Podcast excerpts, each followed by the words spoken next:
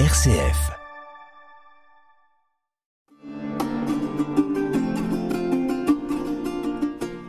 Chers auditeurs de RCF Poitou, bonjour.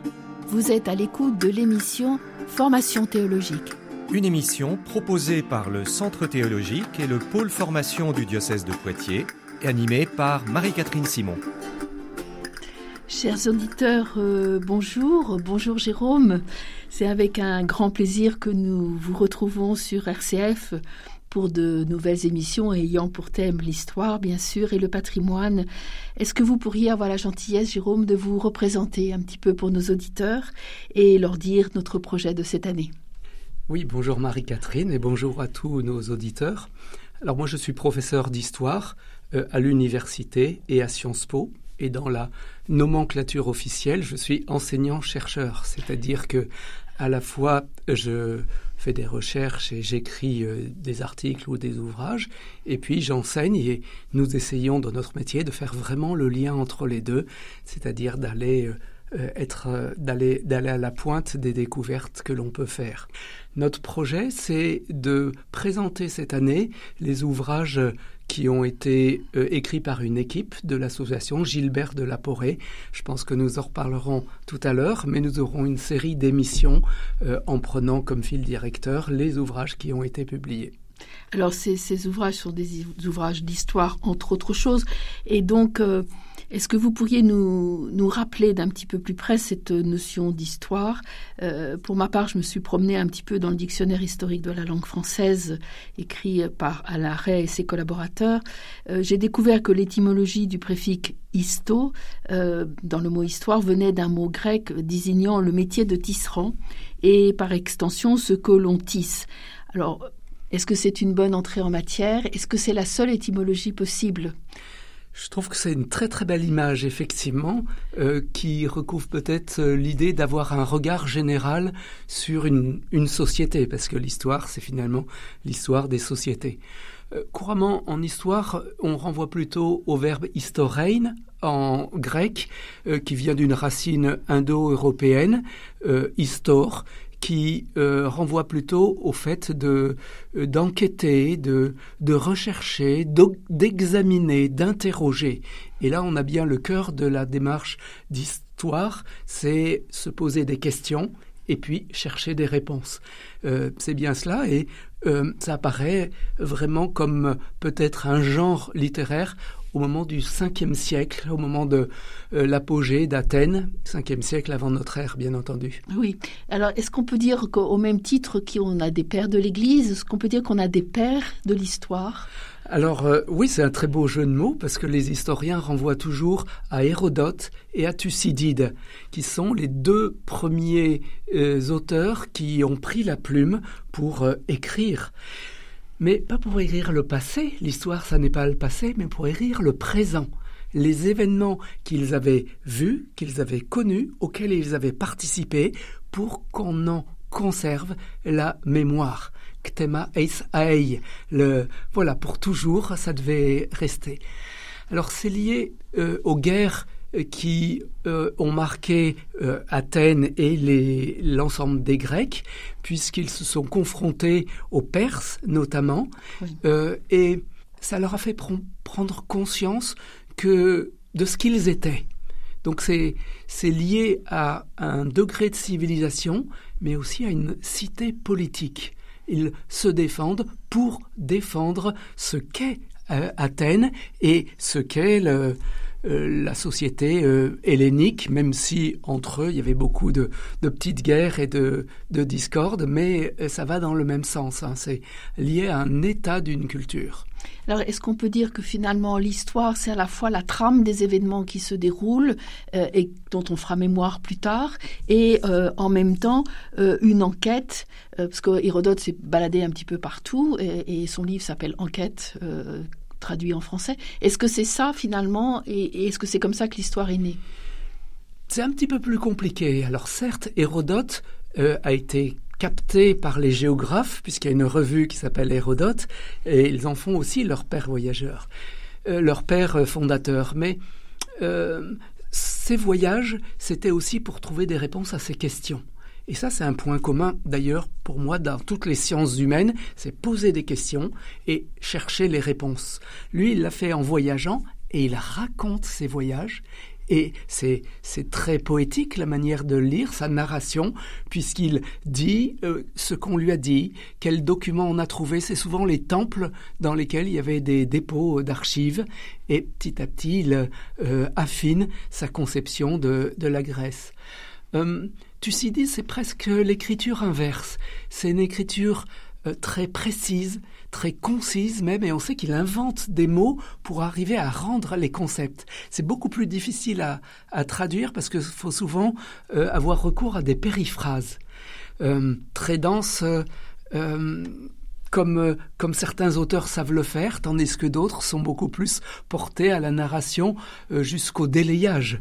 C'est deux manières d'écrire, deux styles, tous les deux disent aussi ce qu'est l'histoire, et Thucydide concentre, par exemple, il rapporte beaucoup de discours. Le discours de Périclès c'est un modèle du genre, mais les spécialistes ont vu qu'en fait, c'était certainement plusieurs discours et il a condensé en un seul pour faire saisir ce qu'était l'essence de la pensée, de la parole et de l'action de, de Périclès. Alors, est-ce qu'on peut dire finalement, vous avez dit que l'histoire était une narration d'événements, euh, est-ce qu'on peut dire que ces événements, euh, finalement, quand on les regarde maintenant, ils appartiennent au passé, mais que l'historien, le travail de l'historien va nous les faire euh, revivre au présent? Alors, d'abord, je prendrai le premier mot, la narration d'événements. C'est plus, plus aussi vrai que ça n'a été. Il y a eu un moment où le bon historien, c'est celui qui savait raconter. Euh, aujourd'hui, on dirait plus, c'est celui qui, qui analyse, qui, qui fait des détours pour donner à comprendre, et parfois il n'hésite pas à se mettre en scène lui-même. Euh, quelles archives il a été voir, quel lieu il a vu, etc. Donc c'est pas seulement narrer les événements, euh, ça on le laisse à d'autres auteurs, à des conteurs ou parfois des journalistes. Mais voilà, l'historien, c'est différent. Il cherche à faire comprendre cum prendere, c'est-à-dire à ce que chacun prenne avec soi et comprenne ce qu'est le, passé. Euh, ces outils et ça, alors le lien avec le présent, mm. euh, ben, tout historien est d'une époque et il regarde le passé, essaie de le faire comprendre. Son regard est forcément influencé par le présent. Et dans l'autre sens, il écrit le passé en fonction du présent et il écrit le présent, euh, il comprend le présent en fonction du passé. Je donne trois exemples, si vous permettez. Euh, quand on regarde les sujets de thèse, dans les, au XIXe siècle, on faisait toujours des sujets de thèse sur les institutions politiques. C'est quand la France avait connu une succession de, révolutions, de coups d'État, de constitutions, et qu'elle cherchait la constitution parfaite. Dans les années 1950-1960, on ne faisait plus qu'une histoire économique parce qu'on considérait que finalement la politique c'était l'écume des choses, mais que la structure d'une société, c'est-à-dire sa production et ses échanges, c'est ce qui était le plus important. Et donc on cherchait quel était le commerce, quelle était la production dans l'Empire romain ou dans d'autres sociétés selon les lieux. À notre époque, moi je regarde les sujets de thèse, c'est beaucoup des questions de ce qu'on appelle le genre, rapport homme-femme. Autrement dit, l'histoire, répond aux préoccupations du présent. À part quelques historiens qui sont dans leur tour d'ivoire et qui euh, euh, s'intéressent à, ce, qui les, ce qui leur plaît à eux et vont pas voir ailleurs, mais vraiment tous les historiens répondent aux interrogations de la société. Oui, donc euh, ce que vous nous partagez là, c'est finalement l'histoire est forcément liée au temps et comment finalement un historien euh, chercheur euh, qui fait ses enquêtes prend le temps en compte et euh, est-ce qu'on peut parler d'une temporalité historique ou est-ce que c'est pas bien de dire ça comme ça? Alors, on, utilise peut-être plus la formule des régimes d'historicité. Mmh. Il y a quelques années, un historien a fait l'expérience de voir ce qui se produirait si on décalait la chronologie. Plutôt que de prendre l'an zéro comme début de notre ère, il disait, si finalement, au lieu de la naissance du Christ, on avait pris sa mort, ça décalait tout de 30 ans. Mais du coup, on ne comprenait plus rien parce que la Renaissance, le XIIIe siècle au Moyen Âge, le, le, la Révolution, tout ça prenait un autre sens. Donc ça renvoie justement à euh, à la manière dont on s'efforce de comprendre le passé. Euh, l'historien a recours aux dates, mais l'histoire, ça n'est pas les dates. L'historien a recours à la chronologie, mais ça, n'est pas ça. Il, voilà, ce sont des outils, mais le passé en tant que tel, euh, les contemporains n'avaient pas forcément conscience de ça. C'est seulement depuis le 19e siècle qu'on dit qu'on est au 19e siècle et aujourd'hui qu'on est au 21e siècle. Mais c'est là aussi une représentation intellectuelle. Est-ce qu'il y a eu une si grande un si grand changement entre 1999 euh, et 2001, ben, nous sommes bien placés pour savoir que non. On mais... pas la grande tempête qui était en 98, je crois d'ailleurs. mais euh, donc finalement, le, la chronologie en histoire n'est pas n'est pas si importante que ça? Alors, moi, je provoque souvent les étudiants en disant que j'ai une très mauvaise mémoire des dates et que ça n'est pas ça qui, sont, qui est important. Alors, souvent, ils sont terrifiés encore plus.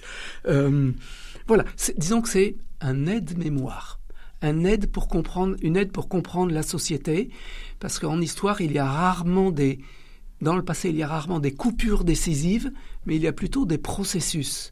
Et donc, c'est un temps long. Euh, la notion de siècle peut être intéressante, mais par exemple, pour le 19e siècle, on dit bah, il a commencé en 1815 et fini en 1914. Oui, euh, voilà, on a un décalage oui. chronologique. Oui, euh, dans, l'Antiquité, bien évidemment, on, se fondait pour, euh, pour la temporalité et pour la chronologie sur les règnes des, souverains. Euh, finalement, euh, si, le, si, les dates n'ont pas tellement d'importance, la temporalité en a une. Comment finalement on, évolue en histoire? On, établit depuis assez longtemps ce qu'on appelle des périodisations. C'est-à-dire que l'on essaie de, saisir ce qui caractérise euh, un moment euh, de plusieurs décennies de préférence pour saisir ce qui fait euh, ce qu'on a appelé plus tard une mentalité. Quelles sont les caractéristiques de l'homme et de la femme et de la société à un moment particulier? Et l'historien se rend compte que, que tout est extrêmement lié le côté matériel, le côté intellectuel, la, la philosophie et l'économie politique, et aussi les objets de la vie quotidienne. Tout ça, c'est, vraiment extrêmement lié. C'est, étonnant, hein, le fait d'être assis autour d'une table sur une chaise, ça, ça, influe nos comportements sociaux euh, de manière implicite et l'historien essaie de, de voir comment tous ces petits fils se rassemblent. Est-ce qu'on peut dire que euh, quand on pense euh, histoire au sens de l'histoire des faits historiques, euh, pointe quand même l'idée de, de, de, la connaissance et de la vérité? Euh, Est-ce qu'on peut superposer ces, ces deux notions? Est-ce que c'est pas légitime de parler de connaissance et de vérité en histoire? Oui, oui, oui, tout à fait. Alors, ce sont deux éléments qui se complètent. D'abord, un fait historique, euh, c'est la différence avec un mythe. Et l'historien part à la recherche de ces éléments qui sont euh, véridiques, qui sont fiables ou surtout qui sont avérés. C'est pour ça qu'il se reporte aux archives, aux documents. Et euh, on parlait tout à l'heure d'Hérodote, c'est la différence entre Homère et Hérodote, entre le fait d'avoir une poésie qui raconte des faits qui se sont certainement passés, mais qui brode beaucoup dessus et qui qui dit autre chose, mais dit aussi de sa société. Et puis euh, l'historien est, comment dirais-je, un peu plus austère. C'est pas drôle l'historien. Il dit je veux vérifier, je veux regarder dans les dates, dans les archives. Il y a, un côté qui, peut être déplaisant pour certains, c'est la vérification. Et d'un autre côté, on essaye de mettre un ordre justement par la périodisation ou par des éléments de, de compréhension de ce passé.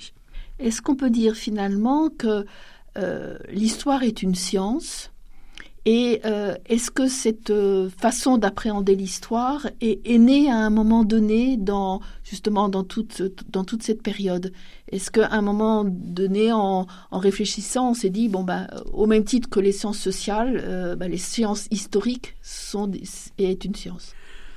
Alors l'histoire vise à être une science peut-être dans les méthodes il y a une rigueur pour analyser les documents, pour les chercher, pour les dater, pour avoir l'auteur bien entendu, mais ensuite aussi pour saisir euh, le contenu, il y a très souvent des glissements de sens, des mots qui existent toujours et qui, à un siècle de distance, ou même parfois quelques décennies, euh, n'avaient pas la même euh, signification. soit parce qu'ils se sont un petit peu, ils ont été galvaudés, soit au contraire parce qu'ils se sont imposés. Donc c'est vraiment un travail sur les textes. Et puis d'un autre côté, l'historien, il écrit. Et ça, ça n'est pas scientifique.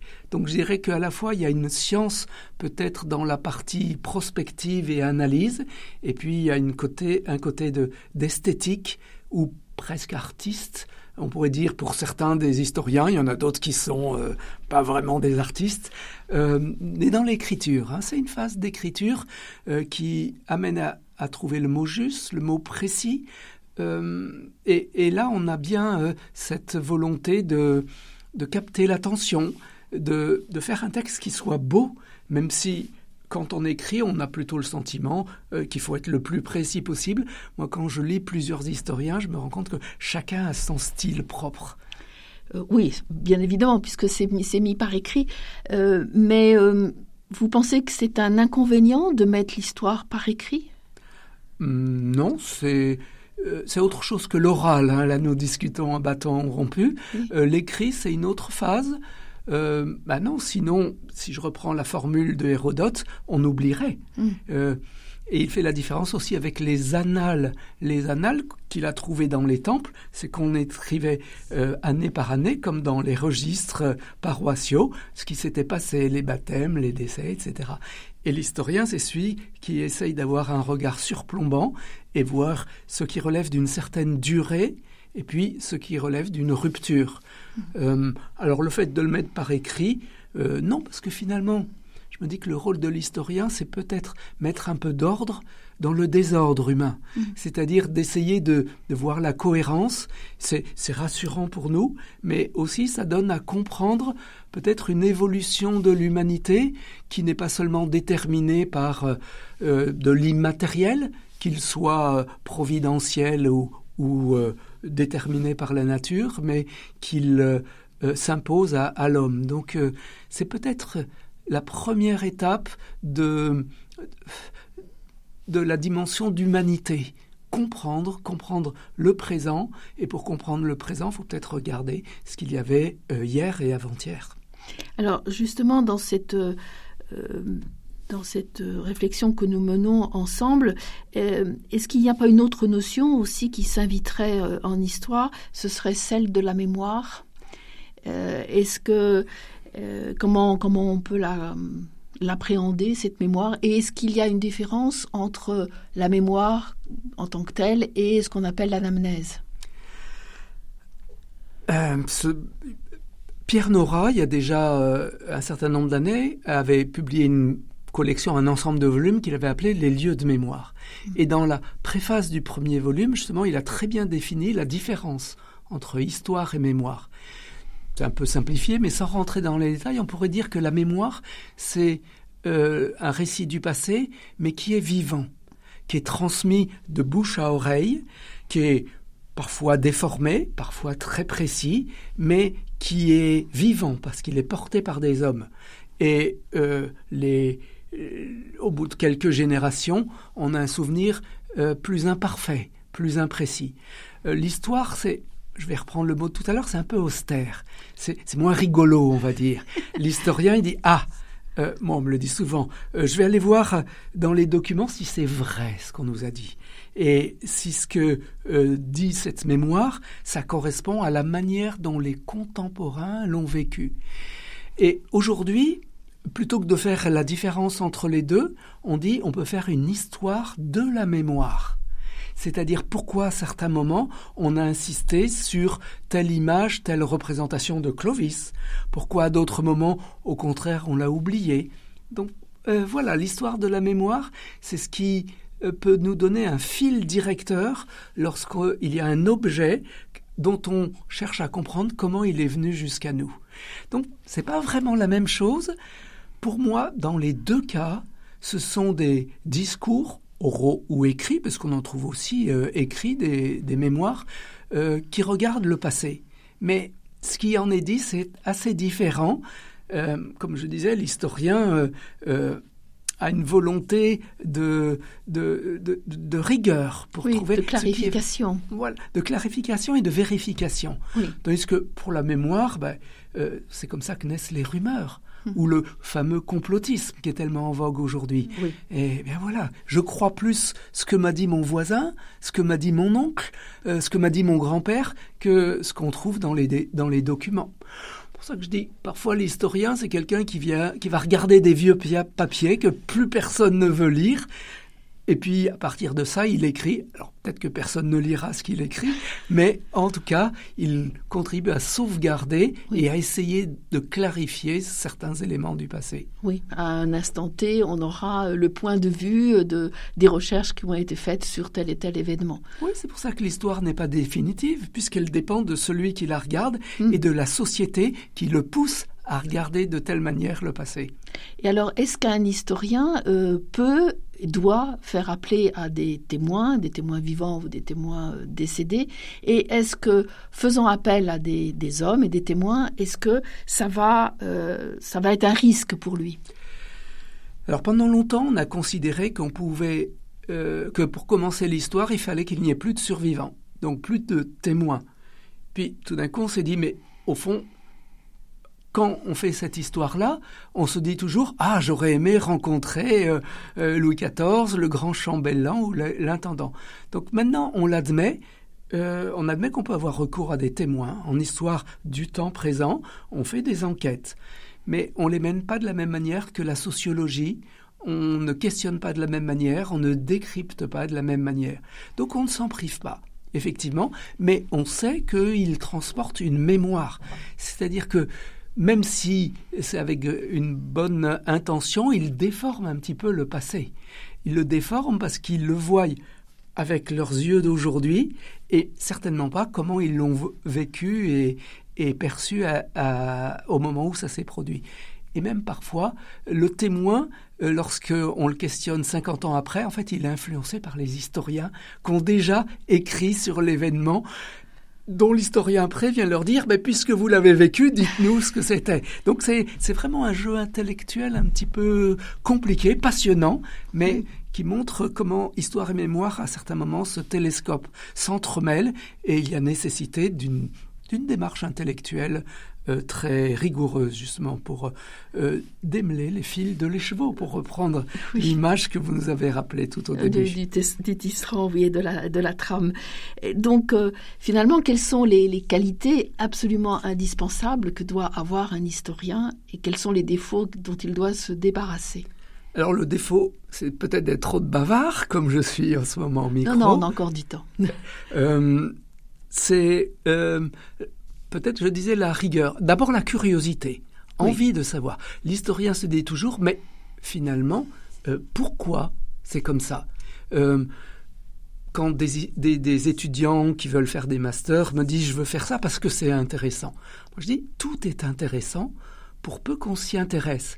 C'est-à-dire qu'on se dit que rien n'est un donné qui euh, tout d'un coup surgit devant nous et euh, que l'on accepte parce que c'est évident. Il n'y a pas d'évidence.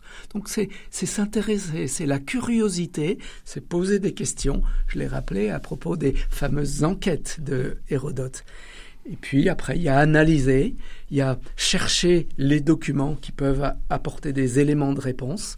Et ça, c'est vraiment dans, dans sa démarche, se donner les moyens de répondre aux questions qu'il pose au passé et aussi au présent. Oui, donc il faut une méthode très rigoureuse finalement vis-à-vis de tous les de tous les documents qui peuvent affluer. Il faut savoir discerner ce qui est euh, recevable et ce qui ne l'est pas.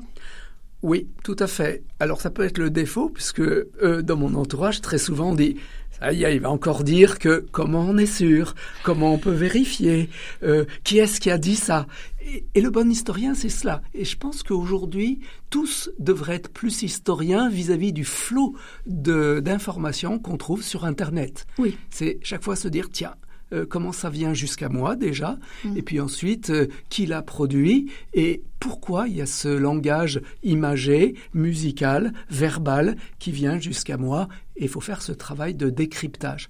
Donc c'est pour ça que je pense que l'historien joue un, un rôle un peu méthodologique, a une fonction méthodologique sur ce regard critique. Est-ce qu'on peut dire qu'il y a plusieurs sortes d'histoires? Par exemple, l'histoire religieuse. Est-ce qu'on traite une, l'histoire religieuse différemment de, je sais pas moi, de l'histoire de, Ramsès II en Égypte euh, ou de l'histoire de la naissance de la cafetière euh? Alors, de fait, il y a une spécialisation par nécessité. Et euh, chez nous, en histoire contemporaine, il y a ceux qui sont effectivement en histoire religieuse. Moi, je suis plus en histoire politique au départ.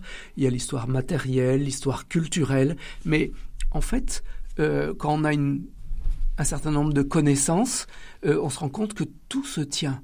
Toute histoire, pour moi, un moment ou un autre, vient, devient globale. Pour comprendre l'histoire politique, je suis arrivé à l'histoire religieuse. Pour comprendre l'histoire religieuse, il faut passer par l'histoire matérielle. Il y a une euh, étudiante qui fait un doctorat sur les objets de dévotion. Et du coup, on se demande, tiens, comment on les fabriquait au XIXe siècle, euh, les reliques, d'où elles venaient, etc. Tous ces éléments-là se, se tiennent et le côté matériel, le côté euh, intellectuel, le côté euh, euh, philosophique et historique, tous ces éléments-là sont interdépendants. Alors justement, tous ces éléments-là, on va les, les, retrouver dans les éditions Gilbert de la Porée. ces publications sont des publications historiques, sont aussi des publications patrimoniales, sont aussi des publications sur des hommes euh, ou des prêtres importants qui ont existé dans, dans notre diocèse. Donc c'est un patrimoine aussi bien physique que spirituel. Euh, pourquoi finalement histoire et patrimoine sont liés et en quoi c'est important? C'est un legs du passé. Le patrimoine, comme la mémoire d'ailleurs, nous provient du passé et l'historien veut comprendre d'où cela vient. Euh, parfois on a des traces très minimes, à d'autres moments, au contraire, c'est important dans notre euh, vie, dans notre manière de vivre, dans nos comportements. Et l'histoire, encore une fois, veut absolument comprendre. L'historien veut comprendre. D'où cette collection Gilbert de la Porée, cette association avec la collection qui s'appelle euh, Trésor, Trésor euh, que monseigneur Rouet avait demandé à des médiévistes de mener. Maintenant, on, balaye plus largement que simplement le, la période médiévale. Eh bien, écoutez, euh, Jérôme, je vous remercie beaucoup. donc, c'est la première émission de notre série de d'émissions cette année sur les éditions Gilbert de la Porée, histoire, mémoire, patrimoine. Donc, à très bientôt pour d'autres aventures d'histoire. À bientôt. Merci. Thank you.